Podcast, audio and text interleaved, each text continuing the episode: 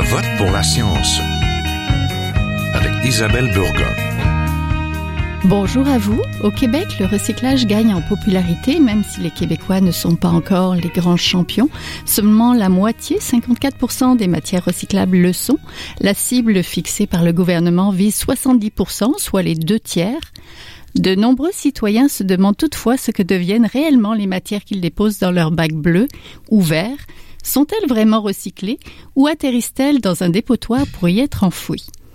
Nous produisons 13 millions de tonnes de matières résiduelles chaque année au Québec. À travers la province, les centres de tri débordent et la cueillette sélective gagnerait à être améliorée. C'est pourquoi nous devons rendre nos rebuts recyclables les plus attrayants pour les recycleurs locaux et internationaux. La décision des autorités chinoises de fermer ses frontières à certaines matières recyclables, dont les nôtres, nous rappelle notre dépendance au marché étranger. Plus de la moitié de notre bac était destiné au marché asiatique. Cela nous alerte aussi sur la nécessité de trouver une solution de rechange pour nos matières à valoriser. Individuellement, nous devons décider du contenu de notre bac. Chaque matière recyclable, le papier, le plastique, le verre, pose ses propres défis de valorisation. Et chacun devrait se poser la question au moment de l'achat, que vais-je faire avec tous les contenants? Et sans doute privilégier les commerçants vrac où les aliments ne sont pas emballés et des fois même suremballés. Les 6000 ballots de papier destinés à la Chine n'ont finalement pas été valorisés. L'industrie du recyclage serait-elle toujours en crise? Nous vous en parlons tout de suite avec nos experts.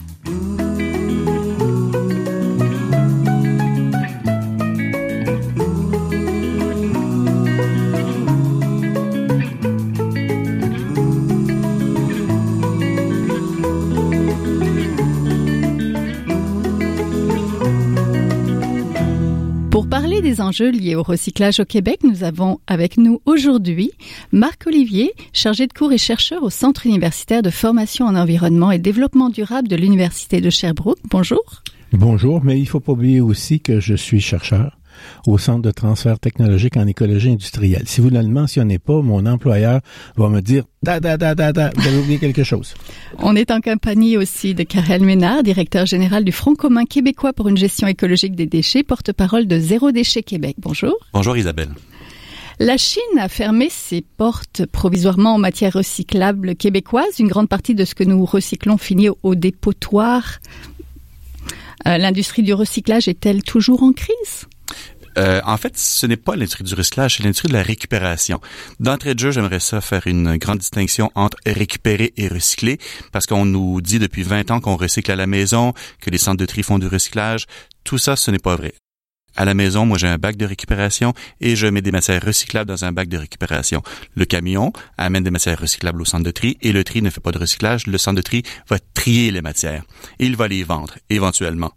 Euh, et ensuite, il les vend soit à des conditionneurs qui eux-mêmes vont les vendre à des recycleurs ou il les vend directement à des recycleurs ou il vend les matières euh, à l'étranger, notamment en Chine, comme ça se faisait avant.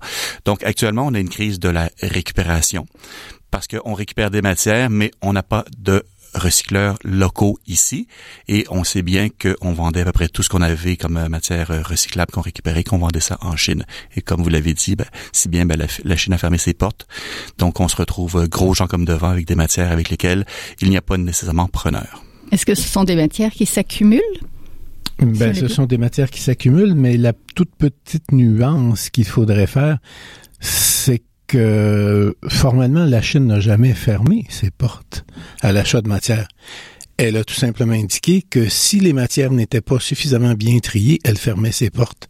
On a toujours continué à vendre des matières à la Chine, mais seulement celles qui étaient bien triées. Donc, on parle des matériaux qui ont moins de 1% de contamination euh, dans les ballots. Mais effectivement, il y avait eu comme une paresse qui s'était mise en place dans nos centres de tri, puisque auparavant, la Chine acceptait sans trop rechigner à peu près n'importe quelle qualité de matière triée, ben, les standards de tri qui peu à peu s'est implanté depuis une vingtaine d'années ou peut-être même plus, c'était tout simplement de dire on va trier so-so. Et puis de toute façon, il y aura toujours un acheteur. Alors, le standard de tri qui pouvait aller jusqu'à 10-12% de plastique dans des ballots de papier, ben, c'était le standard de l'époque, mais ça, ça fonctionne plus.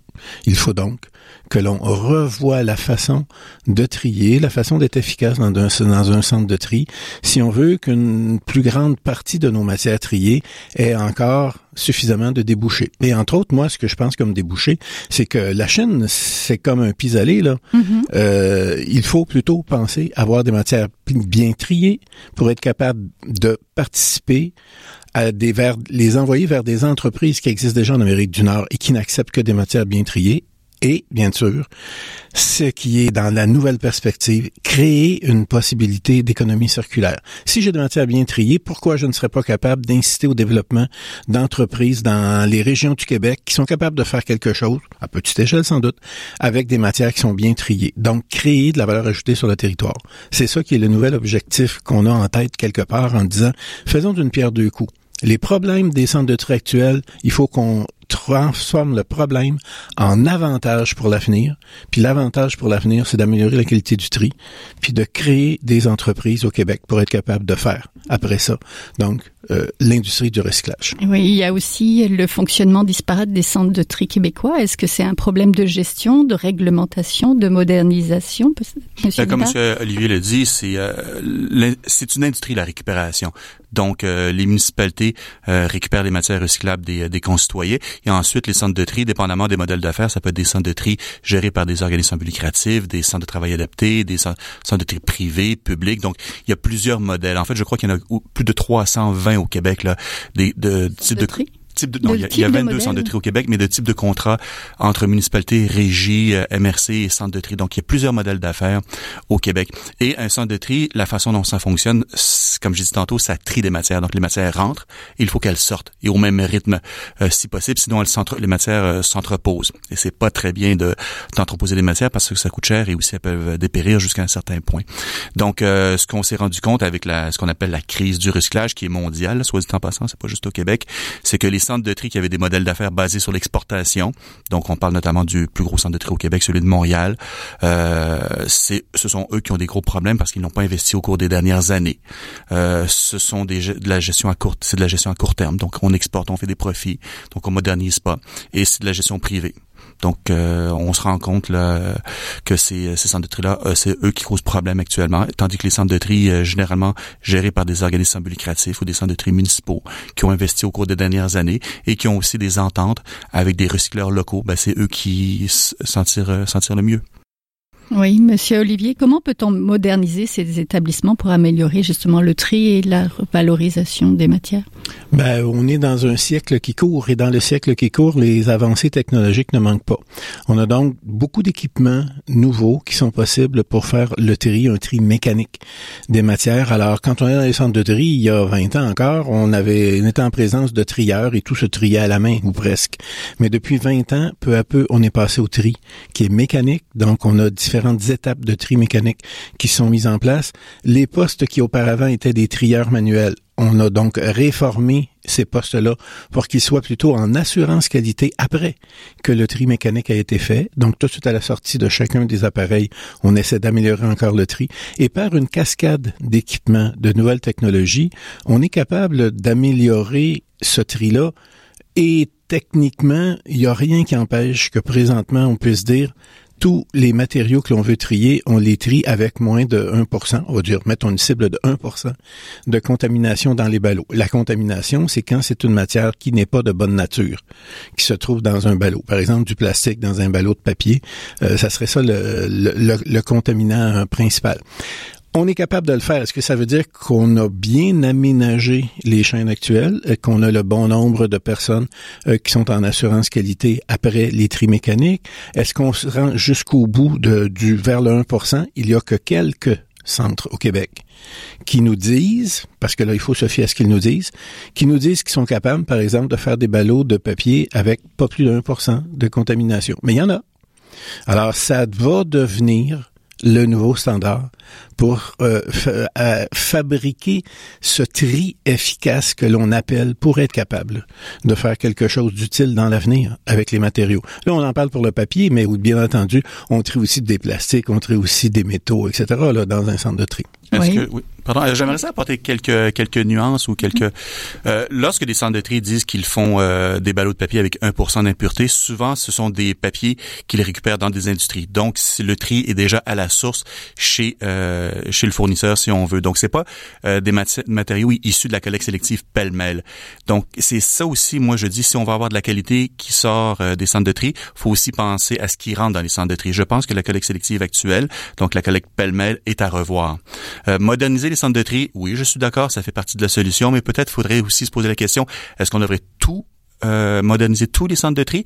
Il y a des centres de tri qui ont 5 6 000 tonnes par année. Est-ce qu'on va investir des dizaines de millions de dollars pour quelques milliers de tonnes ou on va simplement euh, s'occuper de ceux qui ont 20 000 tonnes et plus, par exemple, ou 30 000 tonnes et plus? Donc, il faudrait revoir, si on veut, notre système de récupération au Québec. Et ça, ça inclut aussi ceux qui produisent des biens de consommation, c'est-à-dire on trie des, du papier, euh, du métal, du carton, du verre, de contenants imprimés et emballages.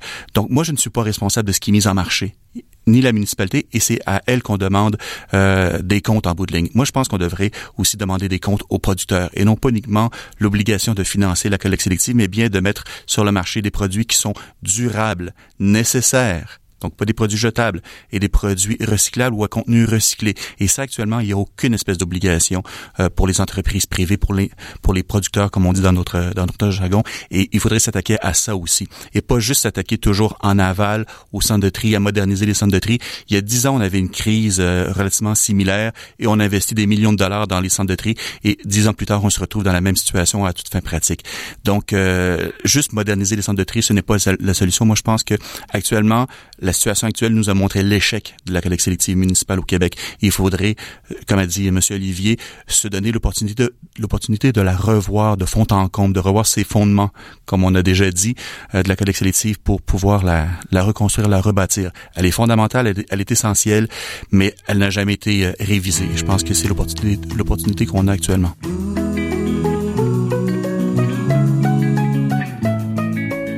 Êtes toujours à Je pour la science, là où la science rencontre la politique, une émission produite par l'agence Science Presse. Vous pouvez visiter son site internet au sciencepresse.qc.ca. En matière de recyclage, il faut donc revoir notre manière de faire. Que devrions-nous changer concrètement, améliorer donc le tri à la source qui est mis dans le bac, le nettoyage des matières, les meilleurs choix de recycleurs peut-être? Tout notre problème, en fait, de la collecte sélective vient du concept qui s'est implanté de l'usage unique. Euh, si on remonte euh, au tournant des années fin 70, début des années 80, ça a été la crise, non, pardon, ça a été plutôt le côté novateur qui était très intéressant. On nous a présenté une explosion d'utilisation des plastiques sous forme maintenant d'objets à usage unique. Avant les années 80, là, quand on avait un objet en plastique, c'était un objet qui était durable, quelque chose qui était là pour durer longtemps. Et ça, c'était une bonne utilisation de cette matière-là. Mais on a perverti le système parce qu'on voulait être moderne, parce qu'on s'est dit, bof, on peut faire plein de trucs qui sont à usage unique ça vaut maintenant non seulement pour les plastiques que l'on utilise quelques quelques temps très court puis qu'on va jeter, mais ça vaut aussi même pour des bouteilles en verre qui sont pas de qualité suffisante pour être en mode réemploi et ainsi de suite. Et c'est ça qui a créé le besoin de mettre en place la collecte sélective. La collecte sélective naît au passage des années 80, elle naît du concept du jetable. Si on voulait vraiment faire quelque chose de différent dans notre société, il faudrait euh, se re-questionner sur l'usage unique. Est-ce que c'est correct? Est-ce que c'est cohérent? Euh, je vous dis tout de suite que moi, ma position, c'est que non. Les objets qui sont en usage unique, on n'a pas une cohérence. C'est un gaspillage de ressources de fonctionner comme ça.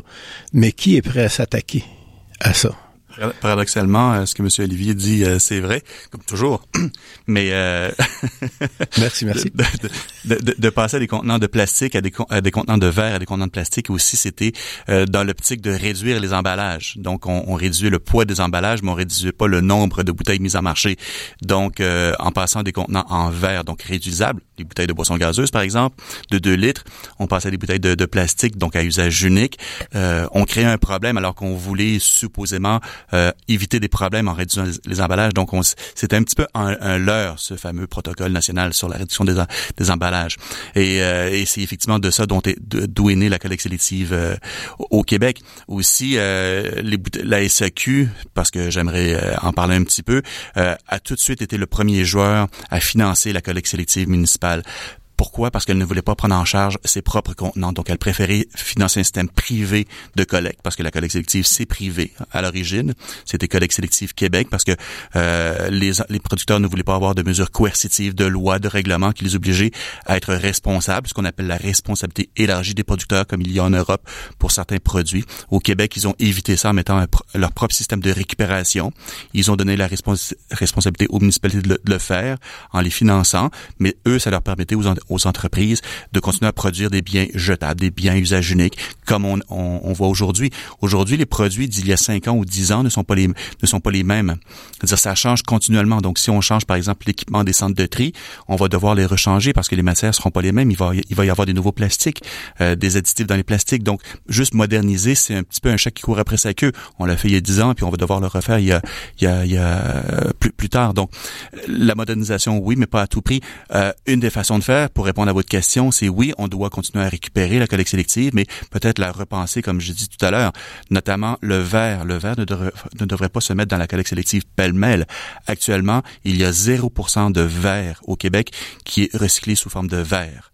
Donc, à Montréal, tout le verre que vous mettez dans le bac de récupération se retrouve au dépotoir comme matériau de recouvrement à terre bonne. Et ça, ça fait des années que ça dure. Et ça, moi, je trouve que c'est un gros scandale.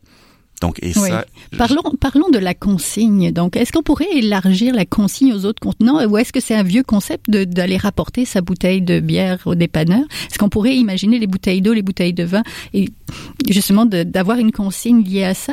Ah, absolument. Puis il faut distinguer, on l'a un petit peu abordé, la consigne des, bouteilles de bière, les bouteilles brunes, là, Molson et mhm. Labatt, pour ne pas les nommer, et les autres euh, euh, bières qui se retrouvent dans les mêmes contenants, euh, c'est une consigne privée, gérée par l'Association des brasseurs du Québec. Cette consigne-là existe depuis plus de 150 ans, et l'utilisation de ces bouteilles-là, la fin de la consigne, c'est des fins de réutilisation, parce que l'embouteillage se fait à Montréal, bientôt à Longueuil pour une compagnie, mais ça se fait dans la région. Les bouteilles de bière appartiennent aux brasseurs, donc ce sont leurs bouteilles à eux. Et ils gèrent aussi par le, par le fait même euh, les, les, bouteilles de bière euh, importées. Euh, on pense à Corona pour les bouteilles translucides ou Heineken pour les bouteilles vertes. Ces bouteilles-là ne sont pas retournées au Mexique ou aux Pays-Bas. Elles sont envoyées à Saint-Jean-sur-Richelieu et recyclées à Montréal. Elles sont refondues. Au niveau des bouteilles de la SAQ, ça serait exactement la même chose. Donc, la SAQ utilise un faux argument en disant on ne peut pas retourner les bouteilles à Bordeaux ou en Italie. En fait, ça, c'est pour ceux qui ne connaissent pas bien le dossier. L'idée d'avoir une consigne sur les bouteilles de vin, c'est qu'elles soient récupérée dans un flux unique, un flux dédié, et qu'elle aille directement chez le recycleur pour être refondue pour faire d'autres contenants de verre. Et oui, la consigne, on devrait l'étendre aux bouteilles d'eau. C'est plus de 1 milliard de bouteilles d'eau qui est consommé au Québec par année. Là-dessus, moins de 300 000 sont récupérés. Et comme je dis tantôt, récupérer ne veut pas dire recycler. Donc, je ne sais pas sur les 300 000 environ récupérés, combien sont 300 millions, pardon, euh, ce 30 de 1 milliard, 300 millions. Euh, là-dessus, combien sont effectivement recyclés. Donc, une consigne, la consigne sur les bouteilles de bière, le taux de retour, c'est 95 sur les bouteilles de boissons gazeuses consignées, c'est environ 72 alors que sur les bouteilles d'eau qui, ne sont pas consignées, c'est moins de 30 Donc oui, la consigne est toujours d'actualité et partout ailleurs dans le monde, elle se développe. Sauf ici, où on investit beaucoup dans la collecte sélective parce que avoir une consigne, c'est un peu responsabiliser les producteurs et ici, c'est vraiment l'optique qu'on a choisi euh, de ne pas les responsabiliser, ces producteurs. Karel, pourrais-tu nous dire euh, ce qu'il y en est dans l'ensemble canadien, dans les autres provinces canadiennes par rapport à la, euh, aux bouteilles de verre, les bouteilles de, de, vin, puisque tu nous parles des bouteilles de vin, euh, qu'en est-il? Ben, en fait, dans toutes les provinces, incluant les territoires, sauf le Manitoba et le Québec, il y a une consigne sur les bouteilles de vin et de spiritueux. Donc, nous, on a comment c'est pas une chance, mais en tout cas, on a une des plus grosses usines de recyclage de verre au Canada qui est située au Québec, à Montréal, notamment dans le Point-de-Saint-Charles, qui paradoxalement, doit importer son verre, sa matière première, euh, des provinces maritimes, de l'Ontario, de la Nouvelle-Angleterre, là où il y a une consigne sur le verre. Cette compagnie-là a besoin de verre récupéré, du verre consigné, pour pouvoir produire d'autres verres. Ça lui coûte beaucoup moins cher que de faire fondre du sable et elle, euh, elle utilise beaucoup moins d'énergie. Donc, côté gaz à effet de serre, c'est là où il y a un avantage environnemental d'avoir du verre recyclé pour faire du verre. Mais comme le verre issu de la collecte sélective municipale n'est pas propre à être recyclé en verre, on en fait de l'agrégat, du recouvrement dans les dépotoirs. Donc, en fait, c'est des, un écran de fumée pour dire qu'on fait quelque chose avec, mais on fait pas grand-chose. On... appelle ça du downcycling en anglais. Mais, euh, ce qu'on appelle de la valorisation, mais c'est pas forcément la valorisation. La valorisation, ça veut tout rien dire en même temps. Mm-hmm. Du moment que ça ne va pas dans un dépotoir à des fins d'élimination ou dans un incinérateur, on dit que c'est de la valorisation. Donc, si on en fait du, euh, du béton pour faire du mobilier urbain, on dit que c'est de la valorisation, même on prétend même que c'est du recyclage. Moi, je dis non, parce qu'une fois qu'on utilise ce, ce verre-là dans du béton euh, pour faire du mobilier urbain, on ne peut pas recycler le verre ultimement. Lorsqu'on fait de l'abrasif avec du verre, ben, les résidus d'abrasion ou de, vont au dépotoir. Donc c'est une façon détournée de dire qu'on élimine le verre. Je dis pas que c'est pas nécessaire. On devrait avoir ces modes-là pour euh, mettre en valeur jusqu'à un certain point le verre dans du béton, dans du dans de l'abrasif, mais on ne devrait pas se limiter à ça. Mais actuellement, les pressions sont très très fortes pour dire on recycle plus de 50% du verre dans ces fameux procédés-là. Et ça, c'est l'industrie qui dit ça, c'est pas le gouvernement. Monsieur Olivier, rapidement pour terminer, quelles sont les autres stratégies pour éviter le bac? Vous avez parlé tout à l'heure d'économie circulaire. Ben, c'est-à-dire qu'à partir du moment où on a des matières qui sont en fin de vie, est-ce que les matières qui sont en fin de vie doivent être éliminées? Ben absolument pas.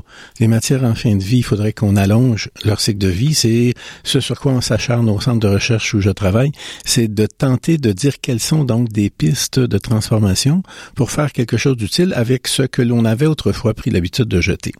Alors, euh, ça veut dire que quand on récupère des matières, il devrait y avoir un certain nombre de filières qui nous permettent d'avoir les meilleures formes de récupération. Là où c'est très difficile, c'est tout ce qui est euh, en quantité dispersée sur un vaste territoire. Alors ça, il faut réconcilier les flux. Et la collecte sélective est là pour être capable de le faire. Mais ça peut être par une forme d'apport volontaire. La forme d'apport volontaire que euh, notre ami Karel mentionne, c'est la consigne, donc le retour à un point de dépôt où euh, le citoyen fait son tri et fait un effort de plus. Il doit donc retourner à un endroit utile. Ça vaut pour le verre, mais ça vaut pour plein d'autres choses. Et c'est pour ça que dans notre société, en plus de la collecte sélective, on a mis en place des formes comme de la consigne, des points de dépôt de la responsabilité élargie des producteurs. C'est pour les fonds peinture, pour les huiles usées moteurs, pour euh, les équipements informatiques, pour les piles, pour les euh, fluorescents.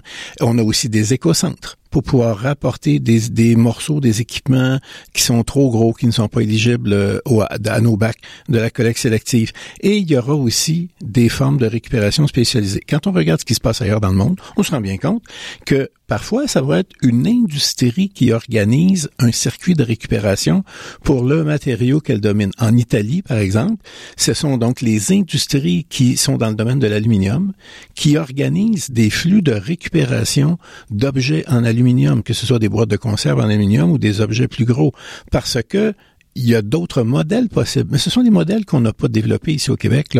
On n'a jamais pensé qu'une industrie du papier, comme Cascade, mettrait en place un système de récupération du papier. Voyez comme je suis ironique, puisque là, c'est le seul qui existe présentement. Il y a des industries dans le domaine du papier qui ont leur propre système de récupération du papier, mais ça, on n'en parle pas. Oh. Mais on devrait faire ça d'une façon beaucoup plus étendue. Oui, on en a un petit peu parlé aujourd'hui. Donc, merci beaucoup. On était en compagnie de Karel Ménard, directeur général du Front commun québécois pour une gestion écologique des déchets et porte-parole de Zéro Déchet Québec, de Marc Olivier, chargé de cours et chercheur au Centre universitaire de formation en environnement et développement durable de l'Université de Sherbrooke. Merci. Voilà. C'est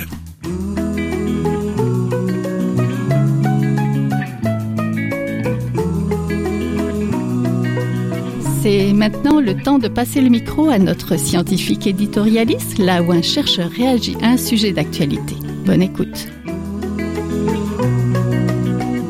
Je m'appelle Alexa Mathieu et je suis médecin résident à l'Université de Montréal, dans le programme de santé publique et médecine préventive.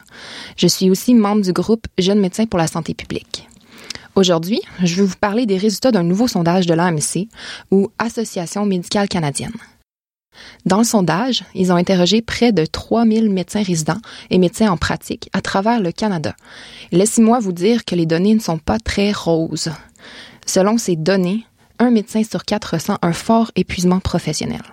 Qu'est-ce que ça veut dire? Pour mesurer l'épuisement professionnel, ils ont demandé aux médecins à quelle fréquence ils se sentaient épuisés par leur travail ou à quelle fréquence ils se sentaient plus insensibles envers les gens. Pour considérer qu'un médecin montrait de l'épuisement professionnel, il fallait qu'il se sente épuisé ou insensible au moins une fois par semaine. Et c'est un quart des médecins qui rentrent dans ces critères. En plus de ça, un médecin sur trois présente des symptômes de dépression. Ça, ça fait beaucoup de médecins qui sont touchés par les symptômes de burn-out ou de dépression. Mais pourquoi les médecins? Théoriquement, vu qu'on en sait pas mal sur la santé, on devrait savoir comment rester en santé, non? C'est sûr qu'il y a plein de facteurs à prendre en compte, mais moi je vous dis que l'environnement compte pour beaucoup. La charge de travail immense, des responsabilités énormes, les attentes de nos collègues ou de nos professeurs, la lourdeur émotionnelle des situations des patients, les contraintes de productivité exigées par les milieux de travail et même par leur gouvernement, j'ai vu plusieurs amis souffrir de détresse psychologique pendant mes études médicales. On sait bien que la souffrance aura mené plusieurs médecins au suicide. Mais en plus de ça, les médecins en détresse, c'est tous leurs patients qui souffrent aussi. Un médecin qui a des difficultés est moins attentif à ses patients, peut faire des erreurs, a moins d'empathie. En fait, le bien-être des médecins est de plus en plus reconnu comme un indicateur de la qualité des soins dans le système de santé des médecins en santé, donc ça l'égale des meilleurs soins. L'AMC, dans sa déclaration sur la santé et le bien-être des médecins, parle de responsabilité partagée. La responsabilité partagée, ça veut dire qu'il y a plein de partenaires qui peuvent et qui doivent s'impliquer pour améliorer le bien-être des professionnels de la santé. Les médecins ont leur part à jouer pour préserver leur propre santé, bien sûr. Par exemple, il faut qu'on se repose assez, qu'on reconnaisse nos signes internes de détresse, qu'on reconnaisse aussi ces signes-là chez nos collègues. Mais il faut aller plus loin que ça. Pour qu'il y ait un vrai changement durable, on doit faire des changements au niveau de l'environnement de travail. Sur ce point, l'AMC met plusieurs recommandations dans sa politique sur la santé des médecins.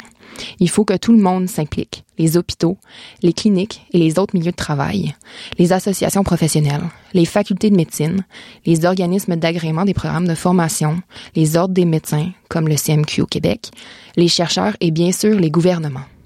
Par exemple, les réformes du système de santé québécois des dernières années n'ont pas pris en compte le bien-être des médecins et des autres professionnels de la santé, ce qui pourrait nuire à la qualité des soins aux patients à la longue. Il faudrait que ces différents partenaires travaillent plutôt à ce que les médecins aient du temps réservé pour les tâches non cliniques, qu'ils aient moins de discrimination envers ceux qui vivent des difficultés psychologiques, que le respect des temps personnels soit plus valorisé. Il y a plein de choses à faire. Donc, j'espère que tous ces gens et tous ces organismes qui ont un grand rôle à jouer vont voir le sondage de l'AMC. J'espère que les gens seront sensibilisés à la problématique actuelle de la santé des médecins, euh, de mes collègues, et qu'on va tous travailler pour améliorer les choses. Qu'on va tous prendre ces responsabilités pour nos patients et aussi pour la santé de toute la population du Québec et du Canada. C'est tout pour cette semaine. Je vote pour la science c'est une production de l'agence Science Presse avec Radio VM, à la régie Daniel Fortin, à la recherche François Cartier, à la réalisation de l'émission et au micro Isabelle Burguin. Vous, si vous voulez réécouter cette émission, nous avons des rediffusions à l'antenne de Radio VM. Vous pouvez l'écouter aussi en podcast sur le site de l'agence Science Presse, sciencepresse.qc.ca. Et bien sûr, si vous l'avez aimé, n'hésitez pas à la partager sur vos réseaux sociaux. À la semaine prochaine. Jin Jiahua est un chercheur typique de ceux pour qui les progrès de la bioinformatique ont préséance.